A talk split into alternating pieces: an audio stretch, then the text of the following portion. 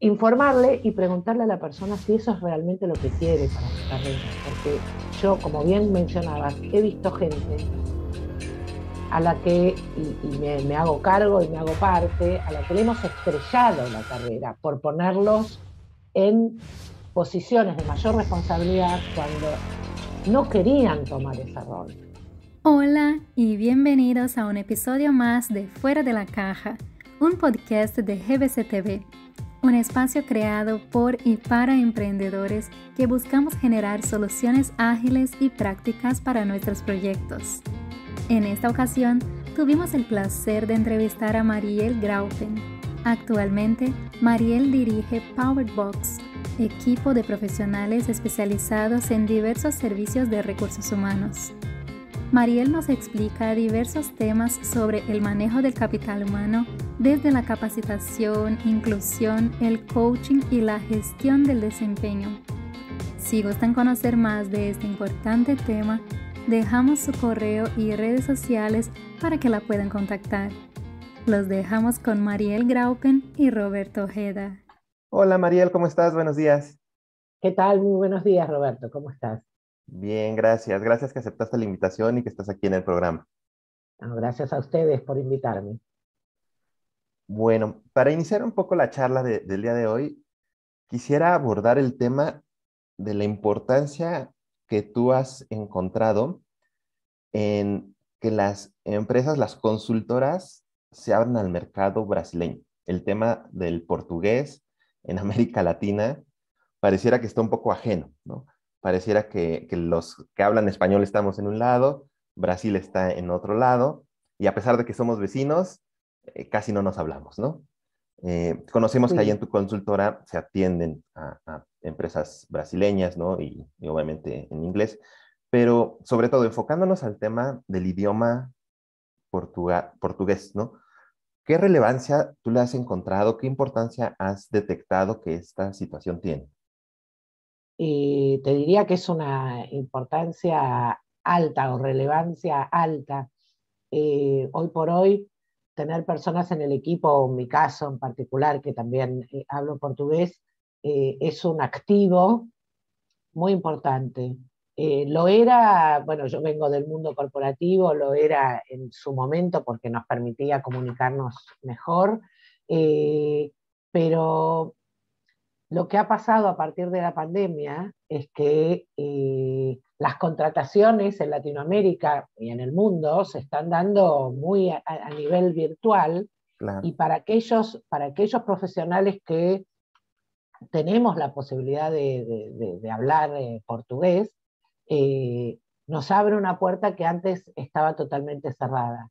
lógicamente, no quiero decir con esto que los brasileños no quieran hacer eh, eh, em, entrenamientos que no sean en portugués. Eh, lo necesitan porque es su, idioma, su lengua materna, y entonces es muy difícil aprender habilidades en, un idioma que, una persona no domina, digamos. y entonces, para los consultores, creo que es un activo eh, súper importante y, para, y, es, y el mercado brasilero es enorme, con lo cual también es una oportunidad eh, súper importante. Eh, no, no, eso no significa que sea tan fácil acceder, ¿no? Muchas veces sucede que, bueno, como, como, como entrenadores o consultores de habla hispana, el que hace la contratación, suponte, eh, porque tiene, es el, líder del proyecto o porque la región está en México y, decide contratar a un profesional mexicano que habla portugués o, está en, Colombia o en Argentina y contrata para la región un profesional que también hable portugués. Eh, creo que es súper relevante y que es algo que eh, en, los equipos de consultoría debemos tenerlo muy, muy presente, porque es un mercado eh, ávido de, formación y, realmente muy interesante para, ingresar para los consultores, ¿no? ¿no? porque no haya excelentes consultores allí, sino porque, bueno, son oportunidades que estamos abriendo, ¿no? ¿Tú eh, alcanzaste a ver, más allá del tema de, idioma, eh, un tema cultural muy diferente o realmente dirías que los conceptos que, se aplican ¿no? en el resto de la región son muy válidos también en, Brasil? Eh, por supuesto, cada país tiene su idiosincrasia y en mi, en mi carrera, este, bueno, yo actualmente trabajo con muchísimos países de Latinoamérica y también lo he hecho como, como responsable de recursos humanos para Latinoamérica, trabajando desde el lado corporativo, con lo cual me parece que la idiosincrasia de cada país debe ser respetada y es muy diferente. Es muy diferente. Ahora, después está el contenido. El contenido, cuando es, digamos, el, el contenido es uno, cuando uno trabaja con la teoría de tal o la teoría de cual y, la lleva a, la capacitación, el, contenido es único. Ahora, después hay, lo que me parece sí que hay que pensar es, bueno, cómo ajustamos las dinámicas que hacen sentido, no sé, incluso desde el lenguaje, ¿no? En, Argentina para Brasil, ¿no? Eh, me parece que, que ahí por supuesto, hay diferencias culturales y hay cosas que pueden ser muy, no sé, como un icebreaker, por ejemplo. Bueno, puede ser algo muy divertido para un grupo de, personas, no sé, de, de, Chile y puede no serlo para un grupo de personas de, Brasil o de Argentina. Creo que, mm. pero desde el contenido, eh, las dinámicas didácticas, yo no veo diferencias. Perfecto. Ahora, yéndonos un poco más al tema de lo que ustedes realizan, ¿no? Eh, en Powered Box, que es la consultora que tú diriges, eh, se enfoca entrar al tema capacitación. Y con el tema capacitación a, empleados, ¿no? Las, que las empresas están preocupadas, ¿no? Por, por darle asistencia a sus empleados. Eh, la pandemia vino y revolucionó todo y pareciera que ahora hay Zoom por todos lados y todos tenemos que que ser parte.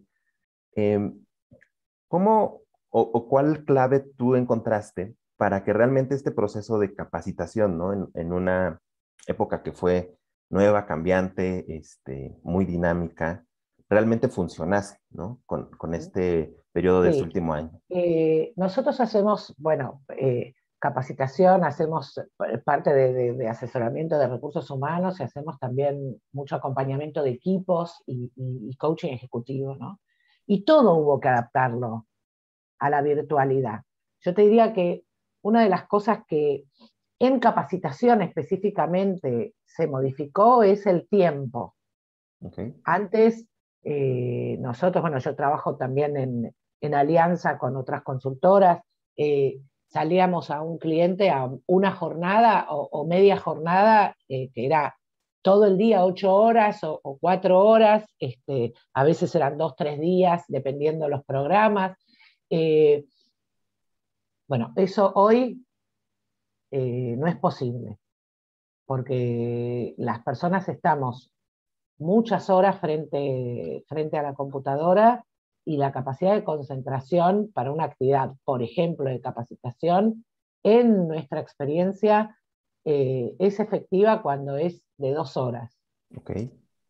Eh, en, otras, en, otras cosas que, no son capacitación corporativa, sino que, es, que la persona lo elige, puede haber de tres horas con un break, pero mm, lo ideal son dos horas para decir, bueno, cuánta, eh, cuánto foco y cuánta atención puede, puede prestar una persona ¿no? Eh, mientras está con la computadora y le entran mensajes y, hay tantos estímulos por afuera que no es que en la presencialidad no existieran, ¿no?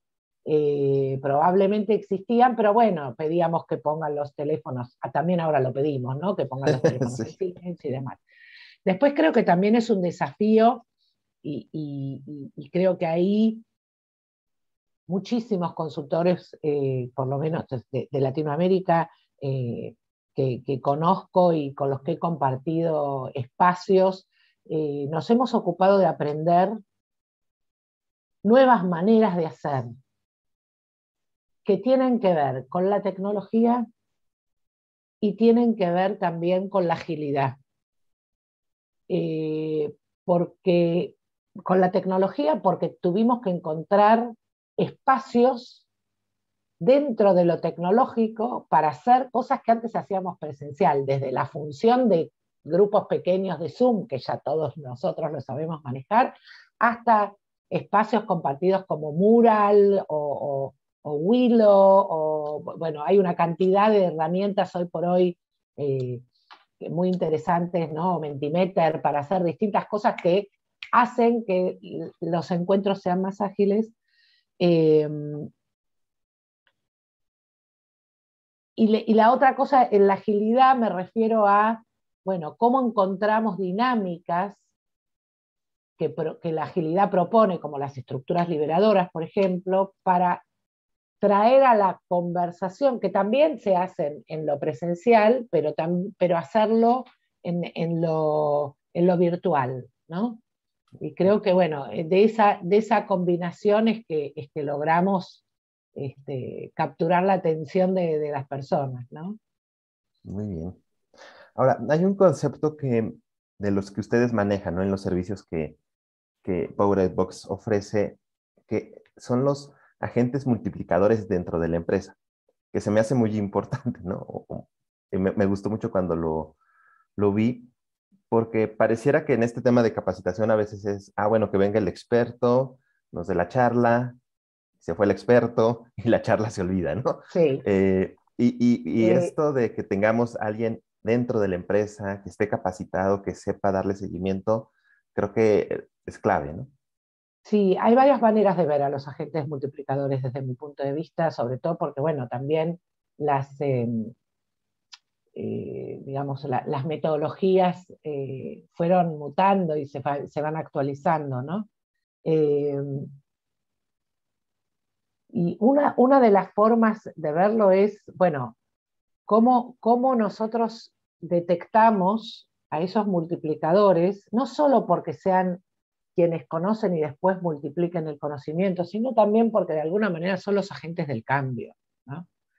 Y, en ese sentido también eh, es interesante, eh, eh, digamos, encontrarlos y, darles no solo la capacitación, sino el empoderamiento para que lo hagan dentro de la organización. Y además, creo que el, concepto eh, más actual tiene que ver con el aprendizaje colaborativo, esto que, que, bien señalabas, Roberto, de, bueno, viene el experto, nos da una serie de entrenamientos, después el experto se va. es muy interesante que lo traigas porque cuando eh, yo comencé hace 7, 8 años mi actividad privada, ofrecí, eh, un, ofrecía un, servicio que era, eh, lo, llamábamos follow-up o seguimiento, que era después de la capacitación, un servicio de continuar con reuniones periódicas para ver cómo esos grupos habían llevado, o ese, ese grupo de personas habían llevado ese aprendizaje a la práctica y hacer un poco de eh, mentoring para que eh, eso que aprendimos hace unos meses lo podamos poner. Y las empresas no lo contrataban. ¿Por qué? Por, esta, por esta idea de que, bueno, yo contrato, la capacitación es eh, este, este espacio en donde nos juntamos, viene el experto, da lo que sabe y bueno, se aprendió no aprendió, o si lo llevó a la práctica, yo cumplí, ¿no?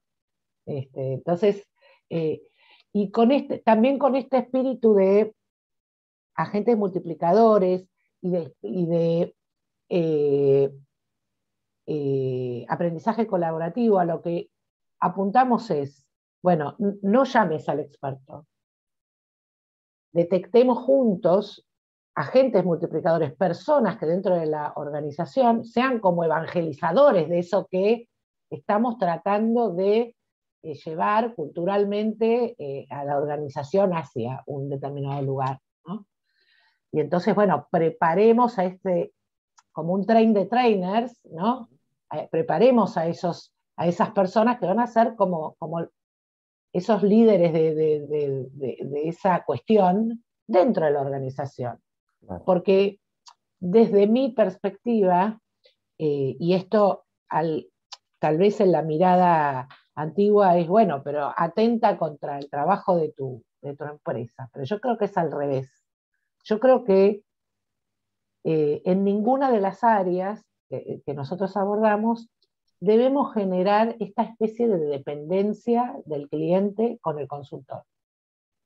Es como el doctor un poco, ¿no?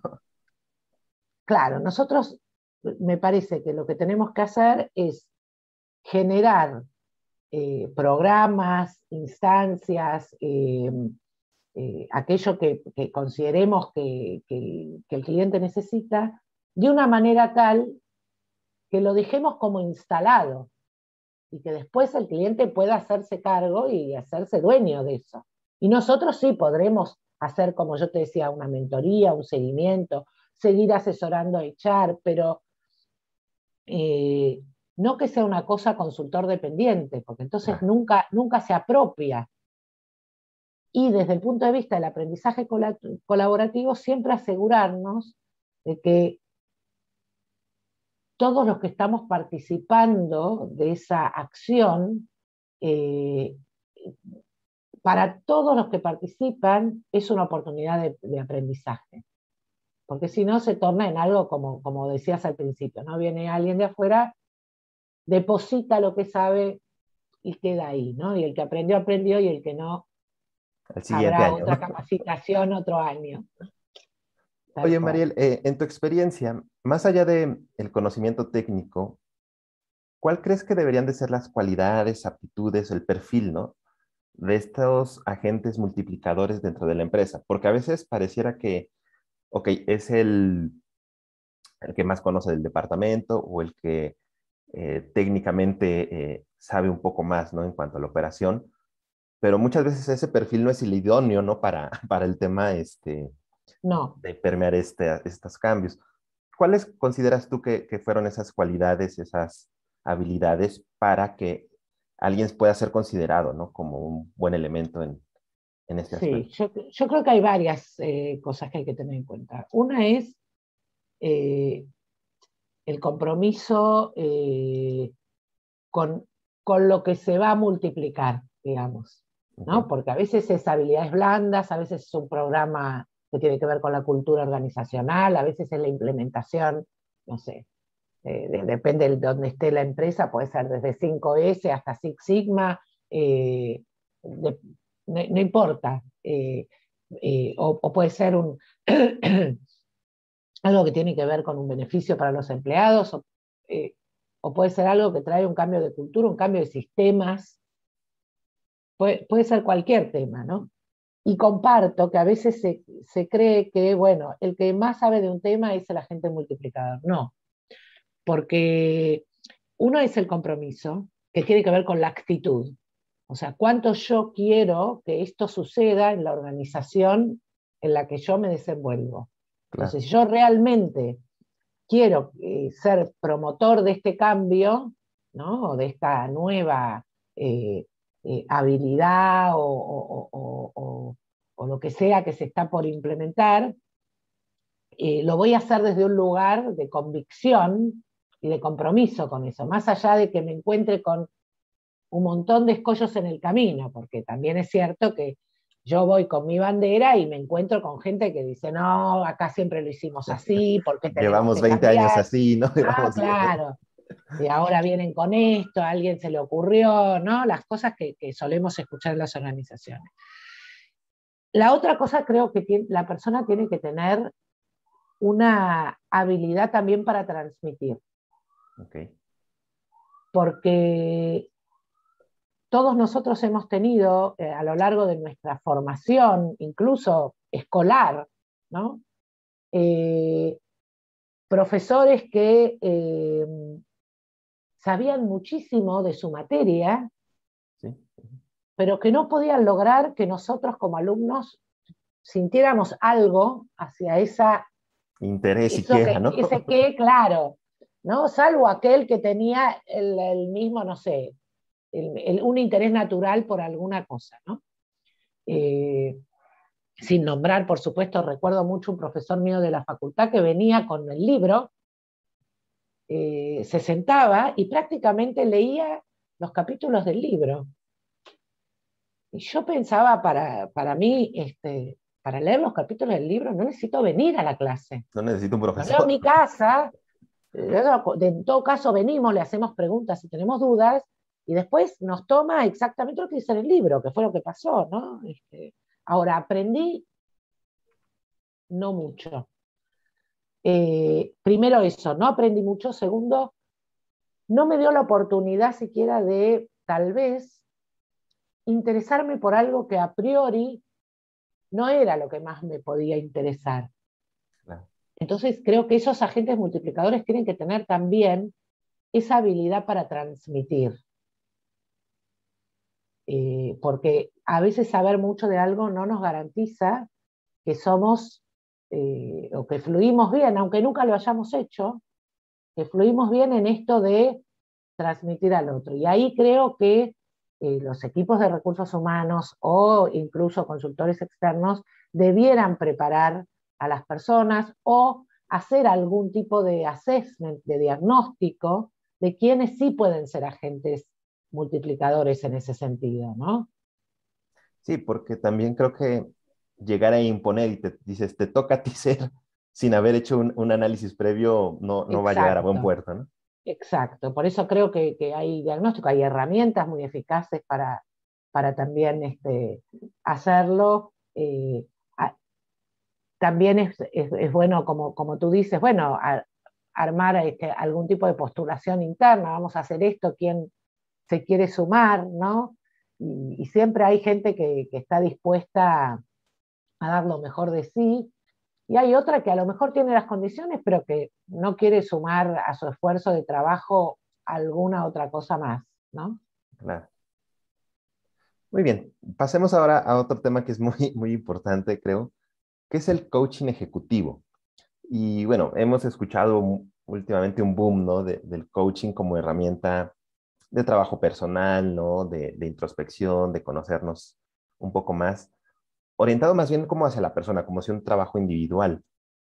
Eh, pero enfocándolo ahora al tema que sirva hacia la empresa, ¿no? Como, una herramienta que, nos ayude a sacar lo mejor de los individuos con el fin para la empresa. Eh, ¿Cuáles dirías tú que son las claves para que este coaching ejecutivo dé los mejores resultados?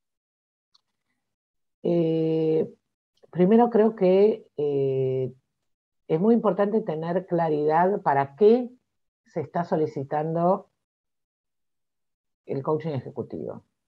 Eh, a veces nuestros interlocutores directos son las personas de recursos humanos y eh, en la medida de lo posible, digamos, siempre es lo ideal también reunirse con el eh, jefe directo de esa persona eh, a veces no se puede por las dinámicas empresariales y porque la propuesta viene de recursos humanos con el ok del, jefe, pero el jefe no se involucra demasiado, pero lo, que es muy importante es saber cuáles son los objetivos, qué es lo que se pretende lograr.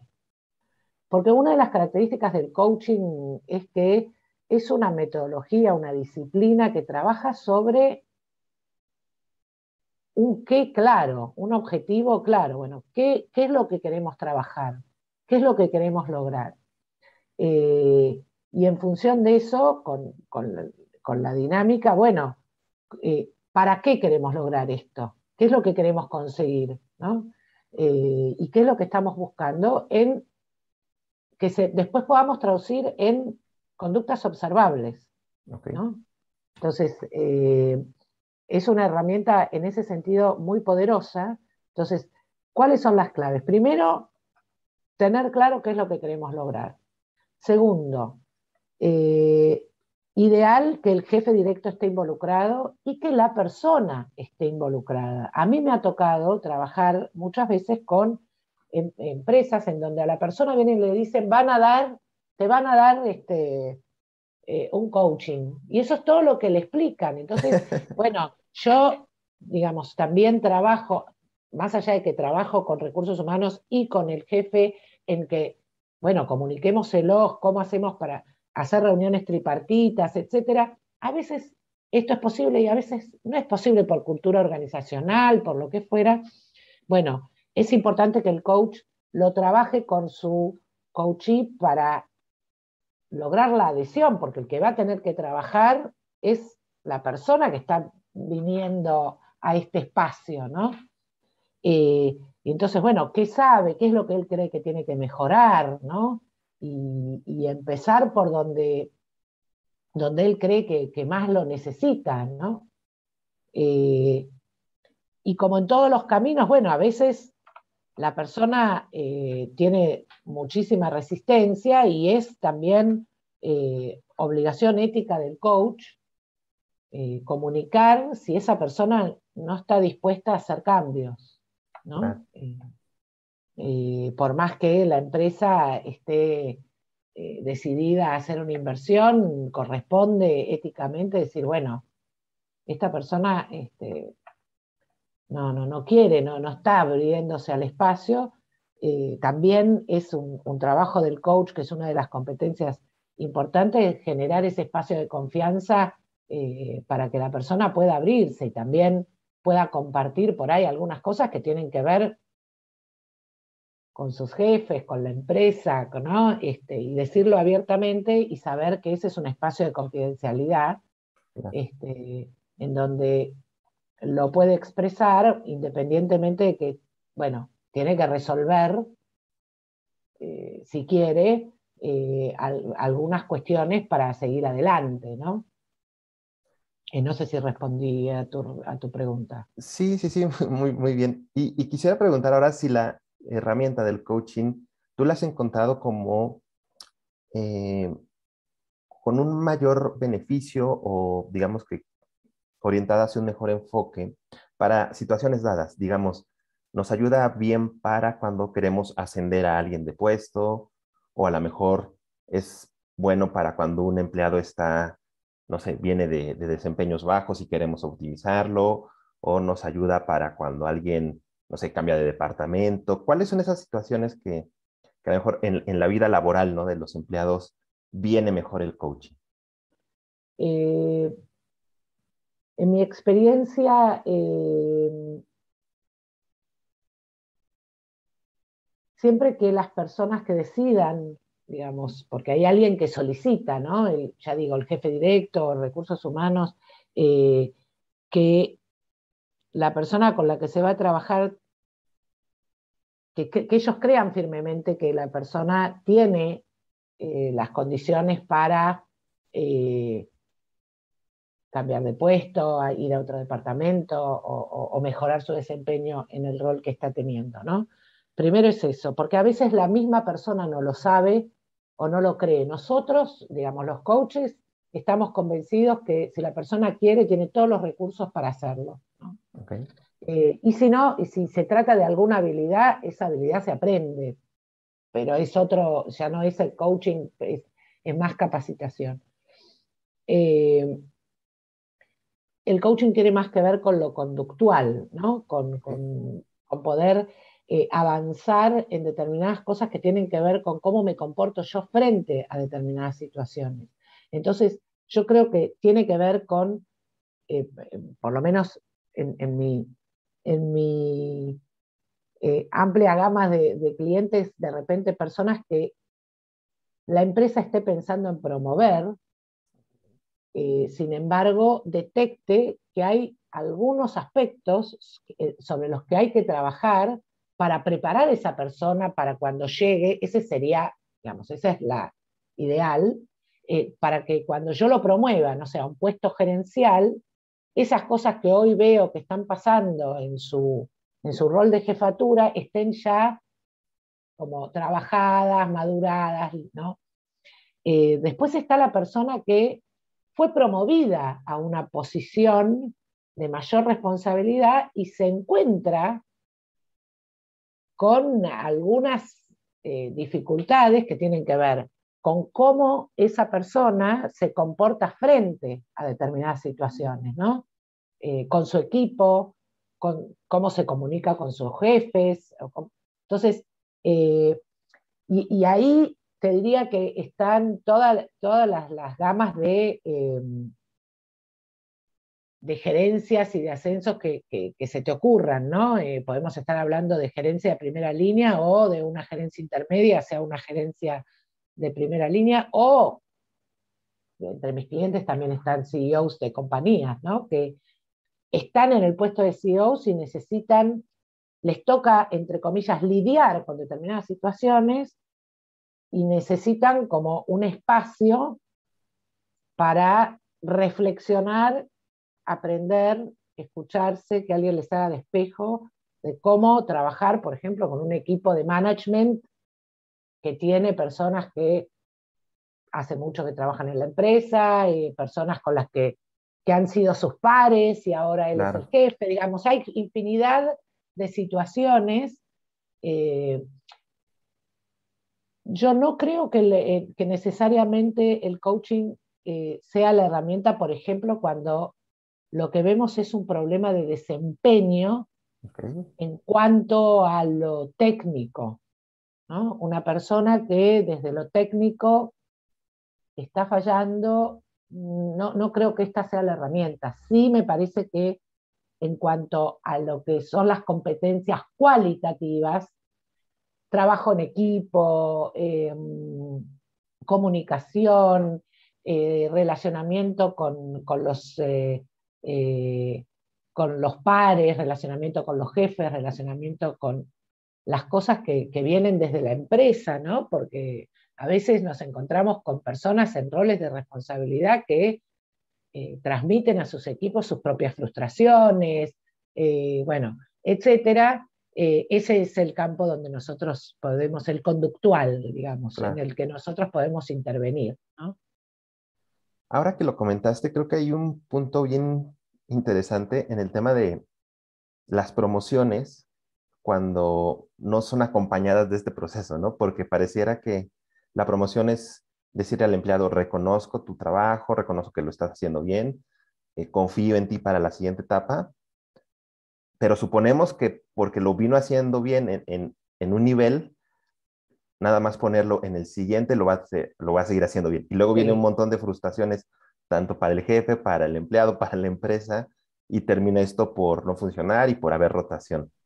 Eh, ¿Algún tip, algún consejo que nos puedas dar, aparte ¿no? del tema obviamente del seguimiento, para que estas, estos ascensos sean eh, más exitosos? Yo creo que, eh, bueno, hay algo que yo aprendí trabajando en recursos humanos y es que nunca tenemos que perder la, capacidad de asombro, o por lo menos yo nunca dejo de asombrarme porque trabajo con personas y me encuentro con situaciones que decía, pero esto pasaba hace 15 años, ¿cómo es posible que siga pasando? Pero bueno, sigue pasando. Y es muy común, muy común, eh, que en las organizaciones se promueva personas porque es la que más sabe de un tema. Y se los promueve a eh, posiciones de jefatura, coordinación, gerencia. Y la primera cosa que es muy importante preguntar es si la persona quiere. Porque la persona tiene que saber que la promoción, muchas veces la, persona quiere porque dice, bueno, mejorará mi salario, este, voy a tener más responsabilidades, voy a crecer. Eh, primero, crecer hoy no es solamente eh, crecer verticalmente, las, organizaciones se han aplanado y hay crecimiento horizontal, que es, que es muy enriquecedor también, ¿no? Y que muchas organizaciones ofrecen. Eh, entonces, primero, no necesariamente el crecimiento debe ser entendido como hacia arriba, digamos, como un ascenso. Eh, un cambio, como decías antes, un cambio de rol, un cambio de departamento a una, a, una eh, eh, a un área en el que nunca antes me desempeñé, puede ser de un gran crecimiento profesional y personal. Eh, la, la cuestión es que primero, hay que, si, el crecimiento es hacia arriba y, involucra a personas, la persona tiene que saber ¿no? que ese puesto va a involucrar mucho menos de su interacción con el día a día de lo que él sabe, porque cuanto más crecemos en la escala, y ahora sí estoy hablando de la claro, más lejos de lo técnico nos quedamos y mucho más cerca de lo que es eh, la gestión, ¿no? Eh, y la gestión tiene que ver con las personas y tiene que ver también con lo financiero, tiene que ver con los reportes, tiene que ver con el análisis mucho más macro, o sea, requiere de otras habilidades que puede ser que la persona las tenga o no las tenga desarrolladas y es nuestra obligación acompañarlos desde las organizaciones, pero primero hay que explicarle a la persona lo que implica, porque créeme que algunos se, sorprenden. Eh, y claro, cuando el jefe le empieza a pedir no, pero bueno, se supone que vos tenés que estar mirando el presupuesto, dice, pero no, yo estoy en el día a día y no, no, no es esa la idea, ¿no? Entonces, informarle y preguntarle a la persona si eso es realmente lo que quiere para su carrera, porque yo, como bien mencionabas, he visto gente a la que, y, me, me, hago cargo y me hago parte, a la que le hemos estrellado la carrera por ponerlos en posiciones de mayor responsabilidad cuando no querían tomar ese rol, porque eran los que más sabían y porque eh, la, gente los respetaba como líderes naturales, pero esa persona no quería. Entonces, a la larga fallan. Y de, eh, repente la, la, compañía, que no es un ente, recursos humanos, el jefe directo, algún jefe superior, decide que, bueno, esa persona tiene que salir y uno tiene que hacerse cargo que fue el que lo promovió, ¿no? Eh, me parece que, por eso me, parece fundamental acompañar en el crecimiento, ¿no? Preguntarle a la persona si quiere, prepararlo si es posible, a veces no hay tiempo. Y si no, elegir a la persona que ya esté lista para ese rol. Eh, y, si, si no está lista, entonces acompañarla en el proceso, porque es muy cruel eh, terminar después desvinculando a una persona porque no era la persona para el puesto, cuando los que tomaron la decisión, ¿no? Eh, más allá de que la persona ya ha dicho que sí, eh, y los que confiaron y apostaron en esa persona, digamos, van a ser los mismos que terminan decidiendo que, uy, no era, ¿no? Este, bueno, ¿y qué hicimos para, que a esa persona, claro, claro, que a esa persona le vaya bien? y ayudarla a que le vaya bien. Muy bien. Ahora, otro tema que se me hace también muy interesante, diversidad en la organización, pero no desde un enfoque a lo mejor de género, a lo mejor este, cultural, ¿no? Este, no, no, no desde esa parte, sino cuando en un equipo de trabajo dices, ok, necesito personas que hagan, necesito el analítico, necesito el que sepa comunicar, necesito el que eh, es bueno con el número, ¿no? Eh, y pareciera que a veces los equipos de trabajo se forman nada más desde lo técnico, ¿no? Solo necesito gente que esté eh, capturando ahí en, en, la computadora o solo necesito gente que sepa hacer tal cosa, pero nunca creo que volteamos a ver cuáles son esas otras habilidades que van a llevar a que el equipo en sí funcione y, y trabaje bien, ¿no? Porque si todos somos ejecutivos y todos nos ponemos a hacer, ¿no? O todos somos buenos para mandar y nadie para hacer, bueno, se vuelve un caos. Sí, e, es un problema, sí. Eh, entiendo desde qué lugar me estás preguntando la diversidad, diversidad de perfiles, le diría yo, diversidad de, habilidades. Eh, primero hay algo que eh, me parece que, es interesante, ¿no? Trabajar con los líderes que es eh, que tiene que ver con el coaching y el autoconocimiento. Eh, y hay muchas herramientas, bueno, yo personalmente utilizo una herramienta objetiva que tiene que ver con, eh, con conocer dónde yo fluyo mejor y para qué tengo habilidades, ¿no? Que se llama Value Drivers. primero conocerme yo como líder decir, bueno, yo soy el líder, yo sé que yo soy una persona súper analítica, que sé mucho de tal cosa, que me va, me, me, relaciono bien con tal o cual cosa. La conformación de mi equipo tiene, desde mi punto de vista, la diversidad está en la complementariedad. Eh, los, los mejores equipos, desde lo diverso, tienen que ver con cómo incorporo yo a mi equipo personas que tengan lo que yo no tengo, o lo que el equipo que ya está no tiene. Eh, porque lo más fácil, como bien decías, es contratar personas con el mismo perfil, muchas veces eh, eh, en, el lenguaje corporativo, por lo menos en el que a mí me tocó transitar, lo llamábamos los mini-me, ¿no? Los equipos que eran mini-me, que vos veías al jefe y veías al equipo y eran todos minis de esa persona, ¿no? Todos moldeados con, eh, con, el mismo molde, por el mismo jefe. Y la realidad es que un, un, equipo necesita diversidad de voces, diversidad de miradas, diversidad de observadores, em, porque si no, todas las decisiones van a ser tomadas siempre como con los mismos anteojos, ¿no?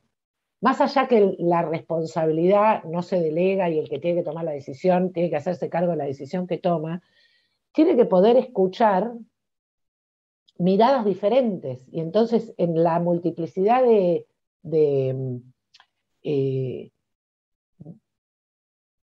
perfiles es donde eso se encuentra, de perfiles de, formaciones y de gente que sabe más que yo de algo o, de muchas cosas. A veces, a veces eh, los líderes de equipo le temen un poco a eso, porque mm, le temen a que les haga sombra o, a que un día se quede con mi puesto. Y me parece que, bueno, eso habla más del líder que de la persona que, tiene muchas habilidades para formar parte del grupo. Em, pero la diversidad está en lo complementario, en, eh, rodearnos de personas que eh, tienen lo que el otro no tiene, lo que yo puedo no tener o lo que ya los miembros del equipo, ya por ahí eh, ya tengo bastante de perfil analítico y lo que necesito es alguien que pueda interactuar con las otras áreas desde un lugar de empatía, de generar vínculos, porque somos como una isla, entonces tengo que que sepa de lo técnico, porque probablemente necesite que sepa de lo técnico, pero empezar a sumar gente que pueda generar mejores vínculos, por ejemplo, ¿no?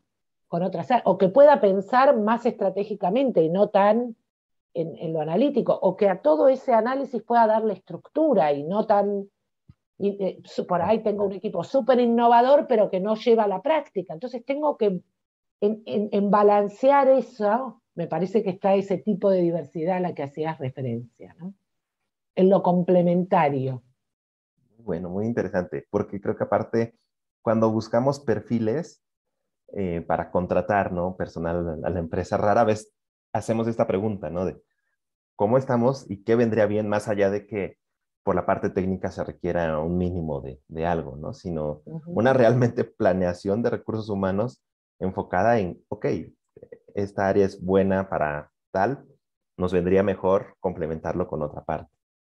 Sí, y, también me parece que hay que mirar desde las características personales qué fit, ¿no? Como qué, enganche hace con ese equipo, ¿no? Porque eh, tampoco es cuestión de que, no sé, eh, eh, culturalmente o, que sepamos que le vamos a proponer desde recursos humanos a un determinado jefe una terna, por ejemplo, de, candidatos, que nunca los va a elegir porque no, no hacen como el, maridaje con, ese equipo o con ese jefe en particular. Eso también es algo que tenemos que observar.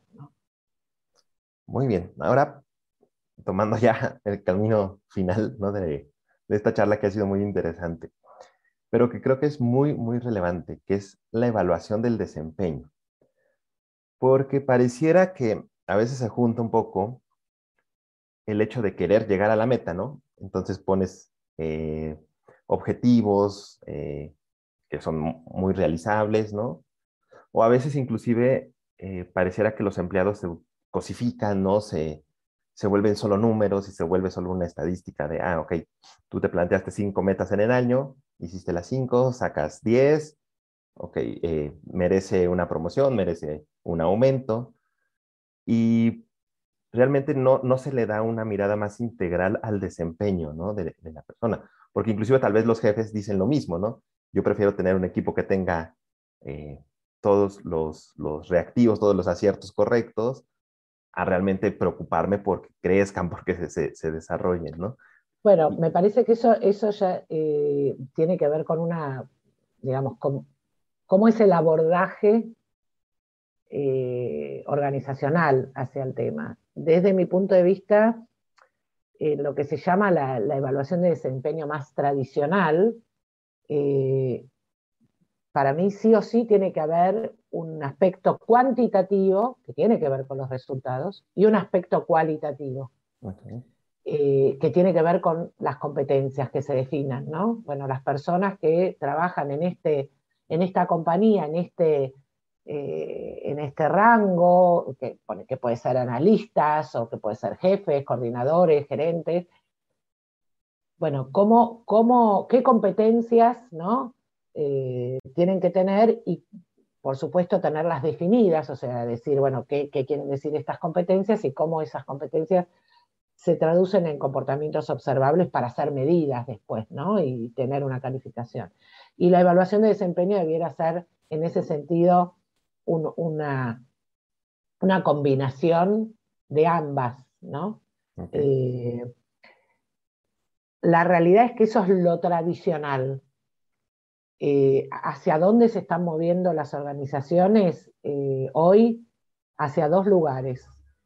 Una, dentro de lo que es la, la, evaluación del desempeño, más que al feedback, es al feed forward. O sea, es la, contradicción de utilizar una palabra como retroalimentación, que es retro, eh, pero es alimentación hacia adelante, ¿no? con mucho foco hacia la mejora continua y hacia el aprendizaje, eh, con mirada hacia el futuro. O sea, la devolución que te voy a hacer no es para mirar lo que hicimos, es mucho más continua y siempre con la mirada de a futuro, a futuro, ¿no? Eh, ¿Cómo? Bueno, ok, es posible que haya pasado A, B o C, ahora, ¿cómo hacemos para que en el futuro esto sea mejor, ¿no? Eh, y, y, la otra cosa es que, como te decía antes, desde la agilidad, eh, yo no soy coach Agile, tengo una certificación en, en, en HR Agile, o sea, la agilidad en recursos humanos. Eh, lo que se está buscando es eh, lo que los, los, ágiles llaman hackear, ¿no? como los, los hackers, todos estos sistemas. Después cada uno sabe si en las organizaciones eh, culturalmente estamos o no estamos todavía en la instancia de poder modificar eso, en qué nivel o en cuál de los círculos definidos por, un autor este, la, organización se, se, encuentra y hacia dónde se quiere mover, ¿no? Pero también hoy por hoy hay muchas herramientas que trae la agilidad que nos permiten hacer eh, cosas muy rápidas para decir desde la parte de, bueno, quiero, quiero resultados. Bueno, eh, ¿qué es lo que quiero conseguir? ¿Cuál es el propósito? ¿Para qué lo quiero hacer? ¿Lo hacemos así? y, lo, y lo revisamos rápidamente. ¿no? Metodologías como el Scrum, como el OKR, etcétera, traen mucha, eh, lo, que, lo que trae la agilidad y la iteración, ¿no? que viene de, la cosa de la tecnología, bueno, prueba y error, prueba y error, e, es otro concepto, pero hay que estar, hay que preparar la organización para ese tipo de, metodologías, a veces empiezan como pequeñas células, como proyectos y después es posible pasarlos al resto. Pero respondiendo a tu pregunta inicial, dentro de lo que es esa cosa de que, bueno, solo miro el objetivo y me parece que es mirar así, ¿no? Como con, con un ojo tapado, porque también tenemos que mirar el desenvolvimiento de una persona en las áreas llamadas blandas, no importa el puesto que tenga. Por, eso se definen competencias que tienen que ver con, eh, no vamos a esperar liderazgo de una persona que tiene un puesto de analista, no le vamos a poder exigir eso, no lo contratamos para eso y no es lo que esperamos. Tal vez la persona lo tenga, pero no es lo que, le va, lo que vamos a medir. Pero en todo caso mediremos otras competencias, capacidad analítica, eh, trabajo bajo presión, etcétera, lo que la compañía decida, como para hacer una combinación entre lo, lo quanti y lo quali. ¿no? Y después decidir desde ahí. Muy bien.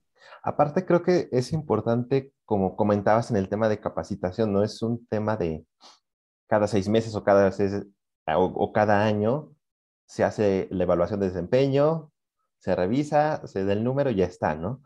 Eh, sino que es algo que se tiene que ir trabajando constantemente, ¿no? Y teniendo foco, porque si no al final pareciera que, ok, tuviste un mal desempeño, pero ¿por qué me dijiste hasta, hasta el día último y si ya sabías que, esto no funciona, ayúdame a, corregirlo.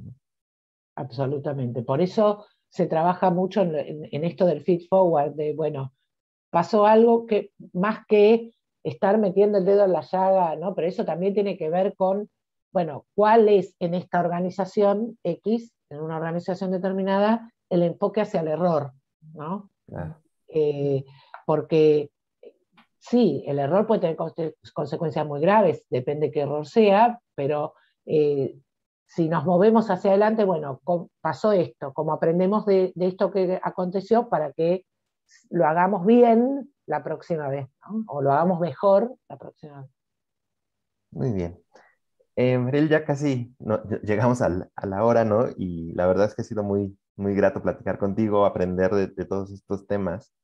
Y ya em, como reflexión final siempre pedimos a los invitados que nos lleven a pensar un poco fuera de la caja, ¿no? Fuera de lo tradicional, fuera de, la manera que se ve en estos temas, ¿no? Desde, desde un punto de vista que siempre es hecho así o esto es lo que funciona o tal. ¿Cuál sería tu mensaje como de cierre orientado hacia estos temas tan importantes que es como la gestión del recurso humano, del talento de las personas? ¿Cómo verlo con unos nuevos ojos, con unos nuevos lentes, como nos decías? Eh, yo creo que eh, desde mi punto de vista, eh, nosotros tenemos que enfocarnos en el propósito. Tenemos que tener muy claro para qué hacemos lo que hacemos. Cualquier cosa que, que hagamos desde recursos humanos o que estemos acompañando culturalmente a la organización, tenemos que tener muy claro el propósito eh, con nuestro cliente interno, que son las personas, en el centro, y, desde ese, y trabajar desde ese lugar. Si yo tengo claro el propósito, si sé el para qué de lo que hacemos, eh, puedo buscar que todas las acciones que, que hagamos, valga la redundancia, desde recursos humanos, tengan coherencia y concordancia con ese propósito. Eh, si no, eh, ahí también vamos a encontrar la explicación de por qué algunas cosas no funcionan. A veces tenemos la tentación de decir, bueno, ¿y qué querés en esta organización? ¿Querés implementar tal cosa y mirar no sé, la parte de operaciones o mirar lo que hace ventas o mirar finanzas, y, poner, tercerizar, como le digo yo, poner la mirada afuera eh, es muy fácil, es lo que generalmente hacemos las personas en nuestra vida personal, también en la laboral. Ahora, cuando nosotros eh, tenemos claro el propósito y somos capaces también de eh, transmitir ese propósito, entonces los resultados, si lo hacemos con coherencia, eh, siempre son superiores. Que mi mensaje sería eh, tener claro el propósito y trabajar alineados a ese propósito. Perfecto. Pues Mariel, muchísimas gracias. Te digo, la verdad es que ha sido una charla muy enriquecedora. Creo que eh, la gente que va a ver esto va a quedar muy, muy este, agradecida, va a querer conocerlos más, va a querer este, preguntarte más. Y pues bueno, es la intención del programa, es la intención de, de platicar con los expertos como tú. Y bueno, no me queda más que agradecerte y enviarte un abrazo allá hasta Argentina. Muchísimas gracias, gracias por la invitación y un placer conversar contigo. Ojalá eh, alguna de las cosas que yo haya podido decir le pueda servir a alguien eh, y cualquiera eh, que quiera conversar es bienvenido. Perfecto. Muchas gracias, Muchas Gracias, Roberto. Adiós, que estés muy bien.